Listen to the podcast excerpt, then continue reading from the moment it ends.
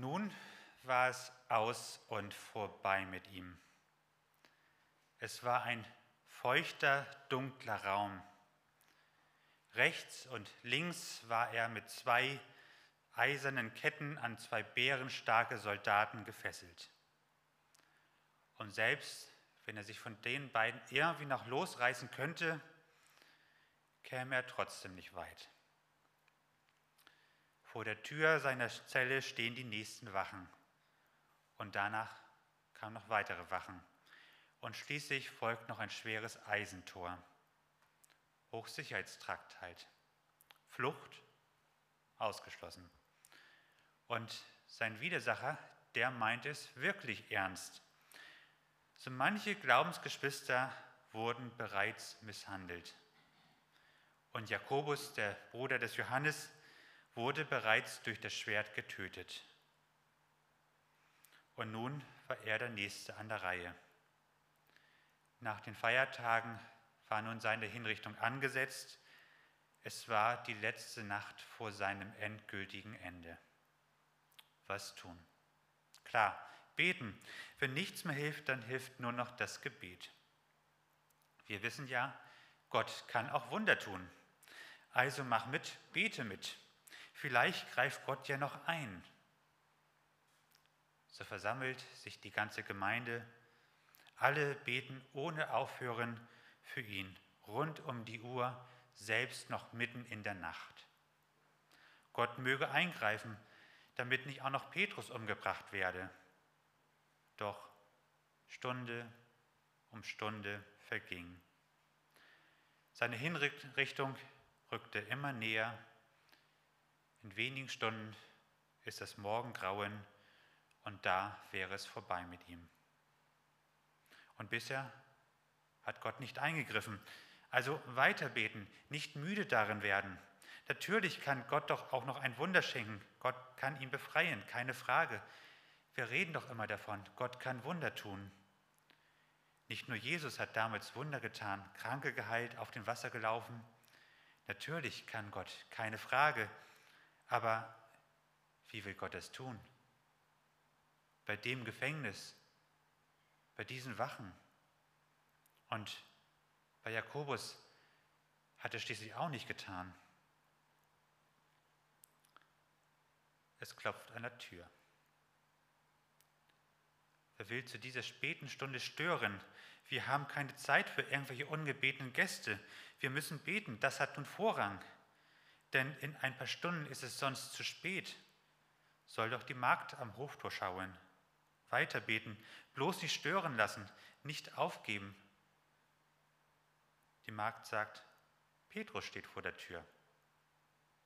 Klar doch, Petrus steht vor der Tür. Ist unserer guten Magd nicht der Ernst der Lage bewusst? Für Scherze ist hier keine Zeit.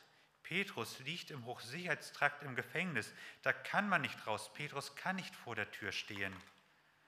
Und wenn die gute Magd meint, nicht von Sinnen zu sein, dann steht vielleicht ein Engel vor der Tür, aber Petrus ganz bestimmt nicht.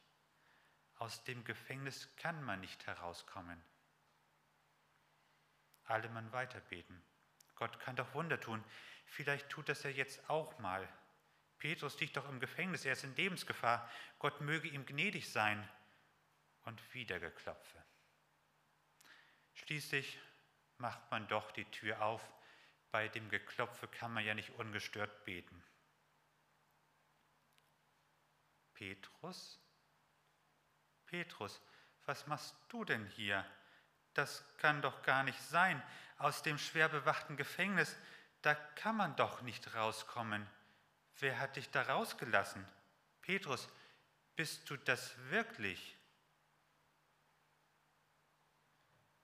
Liebe Gemeinde, das mit dem Beten ist so eine Sache für sich. Ja, Gott kann Wunder tun. In der Bibel lesen wir davon. Und wir haben auch so manches Wunder auch schon selber erlebt. Vielleicht beten wir auch hin und wieder mutig um Wunder, weil wir theoretisch glauben, Gott kann wirklich.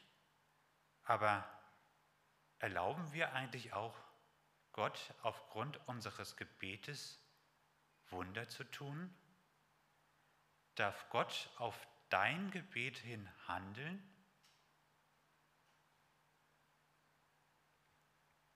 Ich weiß, diese Frage klingt irgendwie doof.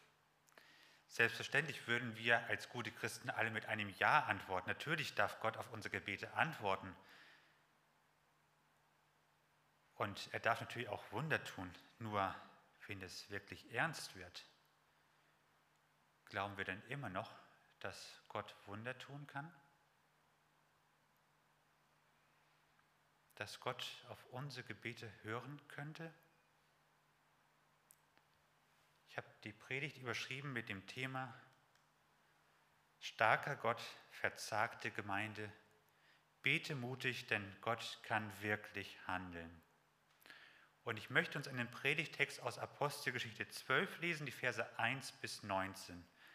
Und dort heißt es, um diese Zeit legte der König Herodes Hand an einige von der Gemeinde, sie zu misshandeln.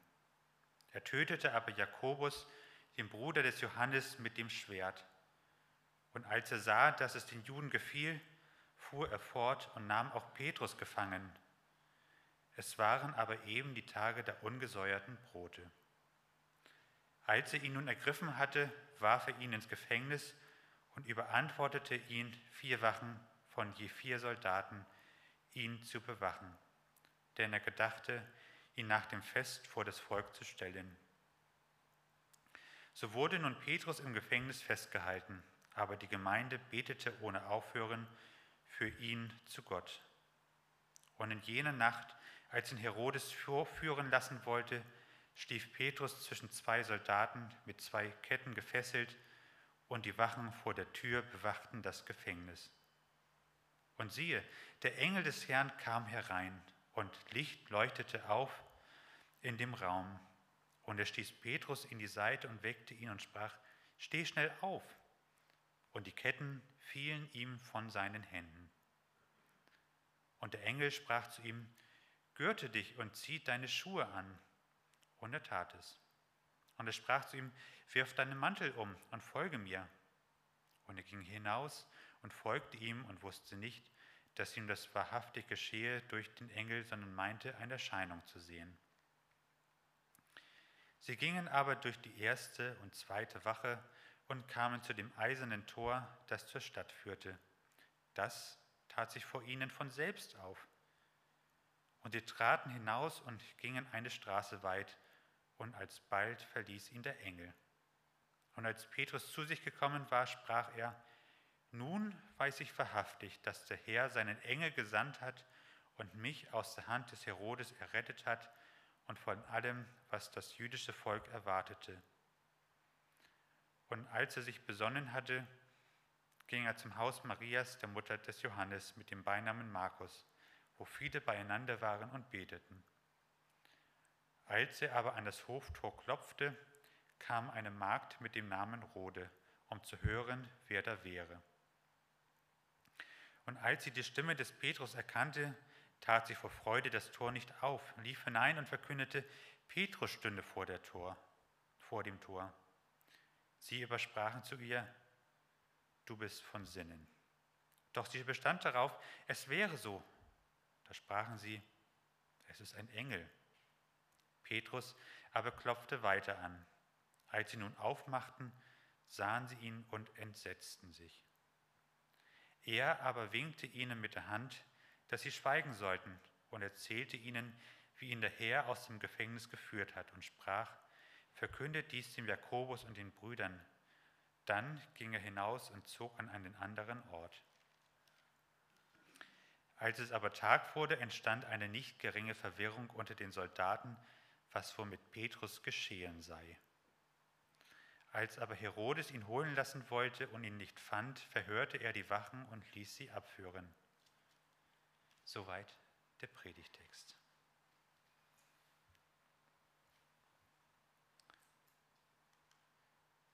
Punkt 1. Gott kann wirklich. Darum lass dich nicht entmutigen.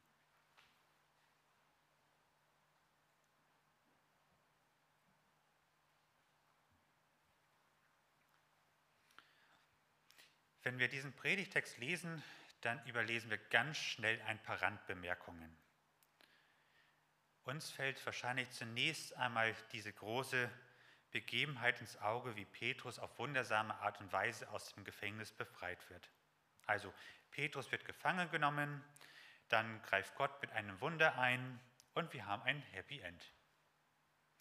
Und wenn wir dann unseren Alltag beobachten, dann merken wir, der sieht doch oftmals ganz anders aus. Wo erleben wir heute noch solche großen Wunder?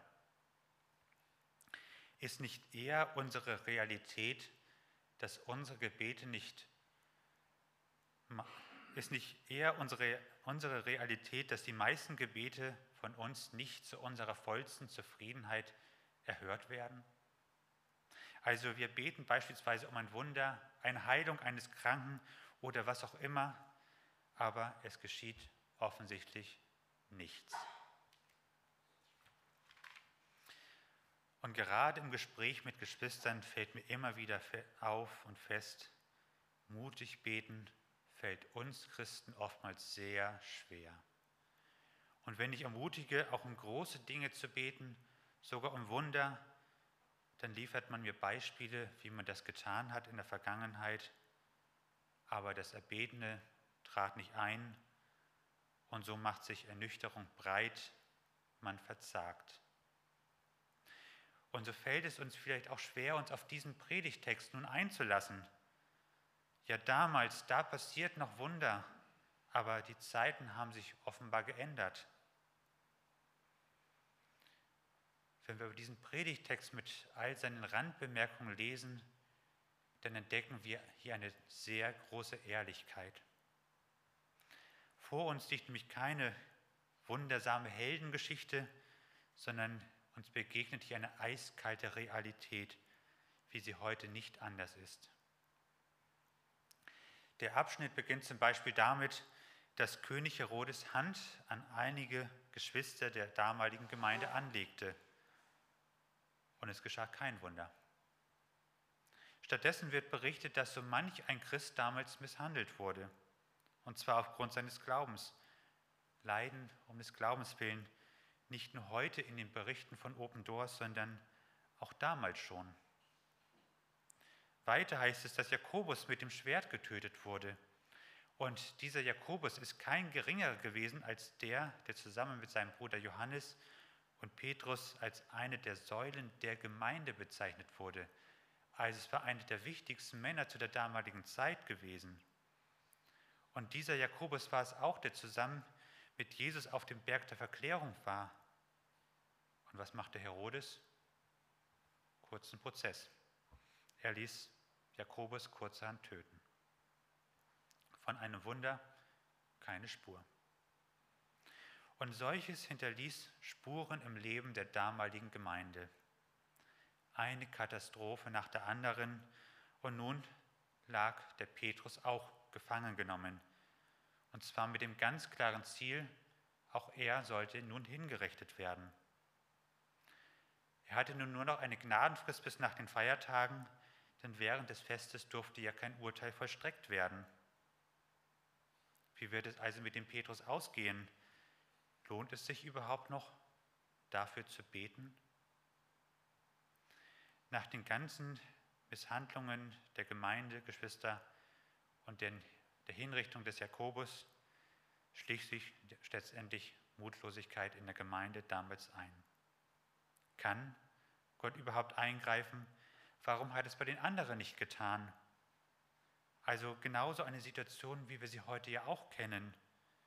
Man hat viel gebetet, aber Gott hat nicht eingegriffen. Kann Gott nicht?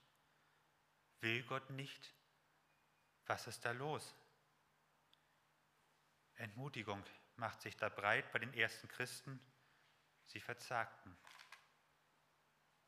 Ja, man traf sich noch zum intensiven Gebet. In der Theorie glaubte man noch, dass Gott auch Wunder tun könne. An diesem Strohhalm hielt man sich noch fest, doch im Herzen war man bereits schon sehr, sehr tief verzagt und entmutigt.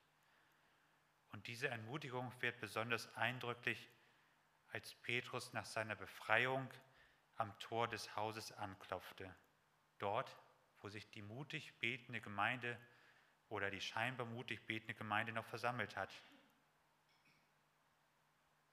Und dann schickte man lediglich die Magd in der Dunkelheit hinaus, nicht gerade ein Zeichen von Glauben. Naja, wenigstens gebetet haben sie noch, aber mit einer Antwort haben sie nicht mehr wirklich gerechnet. Und als dann die Magd zurückkam und berichtete, Petrus ist das, der da an der Tür klopft, da bricht kein Jubel aus. Stattdessen fragt man die Magd, ob sie nicht von Sinnen sei. Man betet, aber man glaubt nicht mehr, dass Gott noch handeln könne. Was haben die da eigentlich noch so intensiv gebetet? Dass vielleicht die Hinrichtung nicht ganz so doll wehtun soll vielleicht? Wo ist der Glaube hin? Wie konnten diese ganzen Ereignisse zuvor die Gemeinde so entmutigen? Und als die Magd schließlich beteuert, er steht wirklich Petrus vor der Tür, da meinten die gebetenen Geschwister nur, dass es bestimmt nur ein Engel in der Gestalt des Petrus. Aber Petrus könne es nicht sein. Und als Petrus schließlich hineingelassen wurde, auch da jubelt keiner vor Freude, sondern man entsetzte sich. Starker Gott, aber entmutigte und verzagte Gemeinde. Und wie steht es um uns? Wie steht es um dich? Glaubst du noch, dass Gott dein Gebet erhören könnte? Oder hat auch dich der Mut bereits verlassen? Sorgen scheinbar nicht erhörte Gebete dafür, dass du nicht mehr mutig beten magst? Oder dass du nicht mehr damit rechnest, dass Gott dir noch antworten könnte? Oder zweifelst sogar inzwischen an Gottes Fähigkeiten oder seiner Liebe, weil Gott in einer Angelegenheit, die dir wirklich persönlich sehr am Herzen gelegen hat, doch in seiner Souveränität anders entschieden hat, als du es gewünscht und gehofft hattest? Gott weiß, warum er so manches zugelassen hat, was wir nicht verstehen. Aber wir reden dennoch immer davon, dass Gott die ganze Welt in seiner Hand hält. Und wir glauben, dass Gott wirklich vollkommen ist und die reine Liebe ist. Und wir sind überzeugt, dass Gott unser König ist. Und von daher lasst uns nicht ermutigt und verzagt werden, wenn Gott manchmal auch andere Wege mit uns geht, wie wir sie nicht verstehen, sondern lasst uns auch dann seine Entscheidungen akzeptieren und darauf vertrauen, dass er dennoch alles in seiner Hand hält und zu einem guten Ziel führt. Gott geht immer einen Weg, der für alle Beteiligten am besten ist. Und Gottes Liebe zu uns können wir nicht deutlicher sehen als am Kreuz von Golgatha. Der Beweis dafür, dass Gott wirklich nur das Beste für uns im Sinn hat. Und daher lasst uns auch nicht an Gott zweifeln und ermutigt werden, auch dann nicht, wenn, unser, wenn wir sein Handeln nicht verstehen. Denn Gott hält immer alles unter seiner Kontrolle. Und Gott kann wirklich große Dinge tun, auch wenn er es uns nicht immer sehen lässt. Punkt 2. Gott kann wirklich, selbst wenn die Vernunft am Ende ist.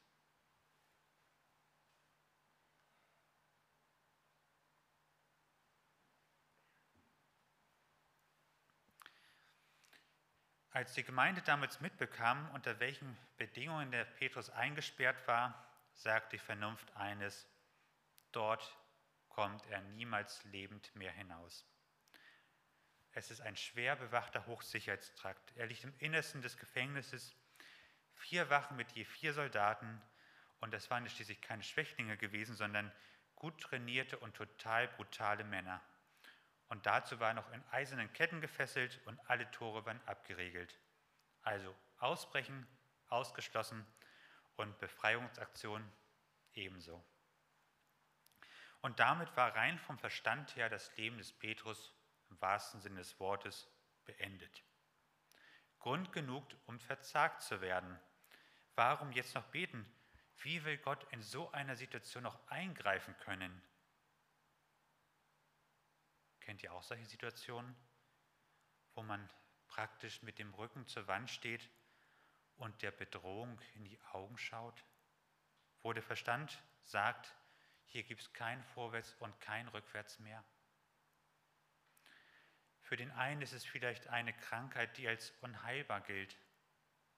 Für den anderen sind es vielleicht die Arbeitskollegen oder Klassenkameraden in der Schule, die einen endgültig aus der Gemeinschaft rausgedrängt haben.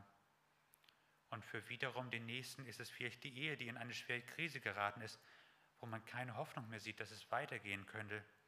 Beim nächsten ist es das Geld, wo man sich wirklich ausrechnen kann, dass es noch vor dem Ende des Monats ausgegangen ist. Und traue ich in solchen Situationen Gott immer noch zu, dass er auch in solchen ausweglosen und festgefahrenen Situationen noch helfen kann? Also dort, wo unser Verstand wirklich am Ende angekommen ist und ein wirklich großes Wunder gebraucht wird? Klar, als Christen sagen wir natürlich dann immer ganz schnell, ja natürlich glauben wir auch, dass Gott in unserem Leben auch Wunder tun kann. Aber im Alltag stellen wir doch immer wieder ganz schnell fest, wie uns der Glaube ganz schnell davon schwimmt. Wo der Verstand sagt, es geht nicht weiter, trauen viele Christen Gott nicht mehr zu, wie es einem gewöhnlichen Menschen auch möglich wäre. Als Petrus am Tor des Hofes anklopft, glaubt niemand, dass Petrus hier wirklich vor der Tür stehen könnte. Und selbst als die Magd beteuert, dass es definitiv Petrus sei und Petrus sogar leibhaftig in ihrer Mitte steht, statt Freude blankes Entsetzen. Das Problem ist ja schließlich, dass wir oftmals unserer Vernunft mehr Glauben schenken als Gott. Also Petrus, der liegt in Ketten gefesselt und was sagt die Vernunft? Ohne passenden Schlüssel geht es hier gar nicht weiter. Und zentimeterdicke Eisenketten kann man auch, nicht, auch nicht ohne Werkzeug zerreißen. Aber wie denkt Gott über solche starken Eisenketten? Dann das Wachpersonal, gut trainierte, brutale Soldaten und davon gleich eine ganze Reihe. Was sagt der Verstand? Auf einen Kampf mit denen braucht man sich nicht einlassen. Und dass man da nicht gesund herausgeht, brauche ich, glaube ich, nicht näher beschreiben. Doch wie denkt Gott über solch ein bärenstarkes Wachpersonal? verschlossene, schwere Eisentore, die ein Gefängnis sichern sollen. Was sagt da unser Verstand? Wenn die zu sind, dann sind die zu. Das ist ja kein Gartenzaun. Doch wie denkt Gott über solche massiven Eisentore? Und König Herodes, er ist ja nicht gerade dafür bekannt geworden, dass er zimperlich mit Gefangenen umgehen würde. Und aus den eigenen Reihen wusste man ja auch schon halt, er hat schon so manche Geschwister misshandelt, Jakobus hingerichtet und Herodes tat es, weil er sich damit Gunst bei seinen Untertanen verschaffte. Und nun hat er den Petrus jetzt gefangen genommen, also die Gelegenheit schlechthin. Was sagt der Verstand? Herodes, Petrus freilassen? Nie und nimmer. Die Gelegenheit wird er sich nicht entgehen lassen. Und was denkt Gott über solch einen rücksichtslosen Herrscher? Wenn Gott im Spiel ist, dann ist der Verstand ein ganz schlechter Ratgeber. Und wir sehen es ganz deutlich im Leben des Petrus, weder Ketten noch Wachen noch Eisentore noch Machthaber. Gott erweist sich hier ganz klar als die stärkste Macht im ganzen Universum. Wenn Gott spricht, dann geschieht etwas. Und selbst dann noch, wenn der Verstand sagt, das geht doch gar nicht. Und selbst dann, wenn die Erfahrung und die Naturgesetze dagegen sprechen, Gott kann wirklich, weil Gott wahrhaftig Gott ist. Und darum kann es auch keine Situation geben, die Gott nicht lösen könnte. Von daher lasst uns mutig beten, denn Gott kann wirklich. Punkt 3. Gott kann wirklich. Darum bete mutig und rechne mit Gott.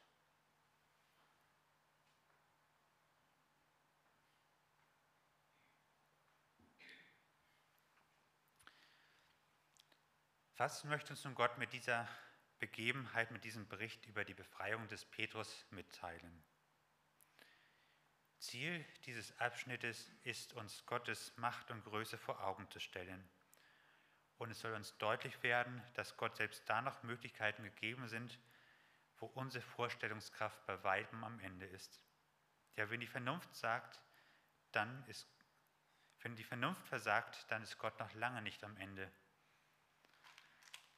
Und wenn alles um uns herum scheint, dass Gott die Kontrolle über den Bösen verloren hätte, auch dann hält Gott noch die Zügel fest in seiner Hand. Und dieser Bericht über den, die Befreiung des Petrus möchte uns daher zu einem mutigen Gebet ermutigen. Mich erinnert das Ganze an die Situation beim Hiob.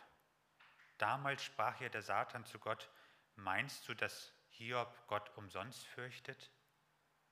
Und sinngemäß lautet dann die Argumentation, so wie du Gott den Hiob segnest, ist es doch kein Wunder, dass Hiob dir folgt. Nimm ihm alles und du wirst sehen, er wird dir ins Angesicht absagen. Ich denke, einige kennen die Berichte gut. Und mit dem Gebet ist das ganz ähnlich. Wenn wir die Erfahrung sammeln würden, Gott würde jedes Gebet erhören und mit Wundern uns überhäufen, stünden wir denn nicht in der Gefahr, dass wir am Ende nur noch beten würden, damit Gott unsere Wünsche erfüllt? Würde da nicht Gott ganz leicht in den Hintergrund gedenkt werden und zur Nebensache werden? Ich möchte die Gedanken aus dem Buch Hiob einmal auf das Gebet übertragen. Meinst du, Gott, die Gemeinde heute betet umsonst zu dir?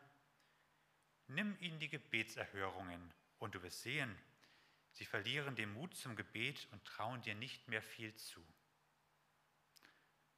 Und dass dieser Gedanke nicht so einfach aus der Luft gegriffen ist, das sehen wir in diesem Bericht aus der Apostelgeschichte mehr als deutlich. Da waren die schwer zu verdauenden Rückschläge gewesen, die misshandelten Geschwister, der ermordete Jakobus und auch die Vernunft sprach vollends dagegen, dass Petrus aus diesem Gefängnis noch lebend herauskommen könnte. Und was passiert? die Gemeinde verzagt. Sie trauen Gott noch nicht einmal mehr ein Wunder zu. Und nach all diesem war ihr Glaube und ihr Vertrauen auf Gott gewaltig in sich zusammengefallen. Und wie geht es uns? Wie geht es dir? Verleiten dich auch Rückschläge und nicht erhörte Gebete dazu, Gott das Vertrauen zu verweigern? ist die Größe Gottes, an den wir glauben, von der Anzahl und der Größe unserer Gebetserhörungen abhängig, die wir in den letzten Wochen und vielleicht Monaten erlebt haben? Gott ist und bleibt derselbe, gestern, heute und in alle Ewigkeit. Und von daher bleiben auch sein liebevoller Charakter und seine grenzenlosen Fähigkeiten auch dieselben. Das ist gewiss. Und damit möchte uns diese Begebenheit ermutigen, unser, unser Leben in jeder Situation Gott ganz anzuvertrauen. Also unser Leben in jeder Situation ganz auf Gott zu bauen.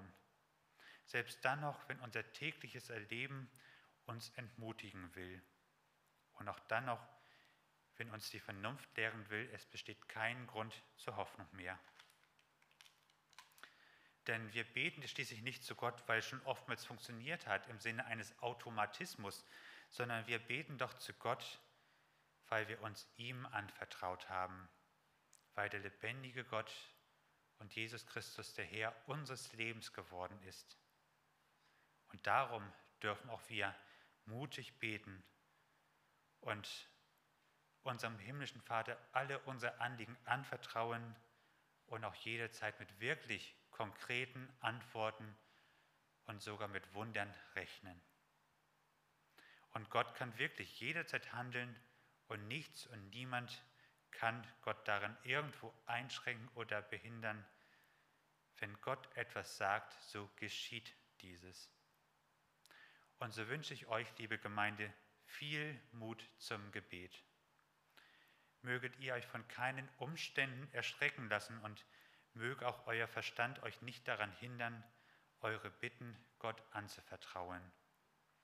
Und ich wünsche euch, dass auch ihr heute wie damals große Wunder erleben dürft und Gott sich in eurem Leben und in eurem Umfeld ganz deutlich verherrlicht. Denn Gott ist der Lebendige und Gott ist der Allmächtige und Gott ist wahrhaftig die größte Macht im Universum und alles ist ihm untertan. Und wenn Gott spricht, so geschieht es. Aber dennoch ist das Größte, Gott liebt uns mehr, als wir uns vorstellen können. Und gerade darum wird er nicht zulassen, dass eine unserer Bitten ungehört verhallt, sondern Gott wird das geschehen lassen, was aus seiner Sicht das Beste ist. Und bei einem vollkommen guten Gott kann das doch nur etwas Gutes sein. Und darum vertraut euch Gott an, der euch nicht nur in Jesus Christus erlöst hat, sondern euch auch über alle Maßen liebt. Sein Wille geschehe wie im Himmel, so auf Erden. Und der Friede Gottes, der höher ist als alle Vernunft, bewahre eure Herzen und Sinne in Christus Jesus, unserem Herrn. Amen.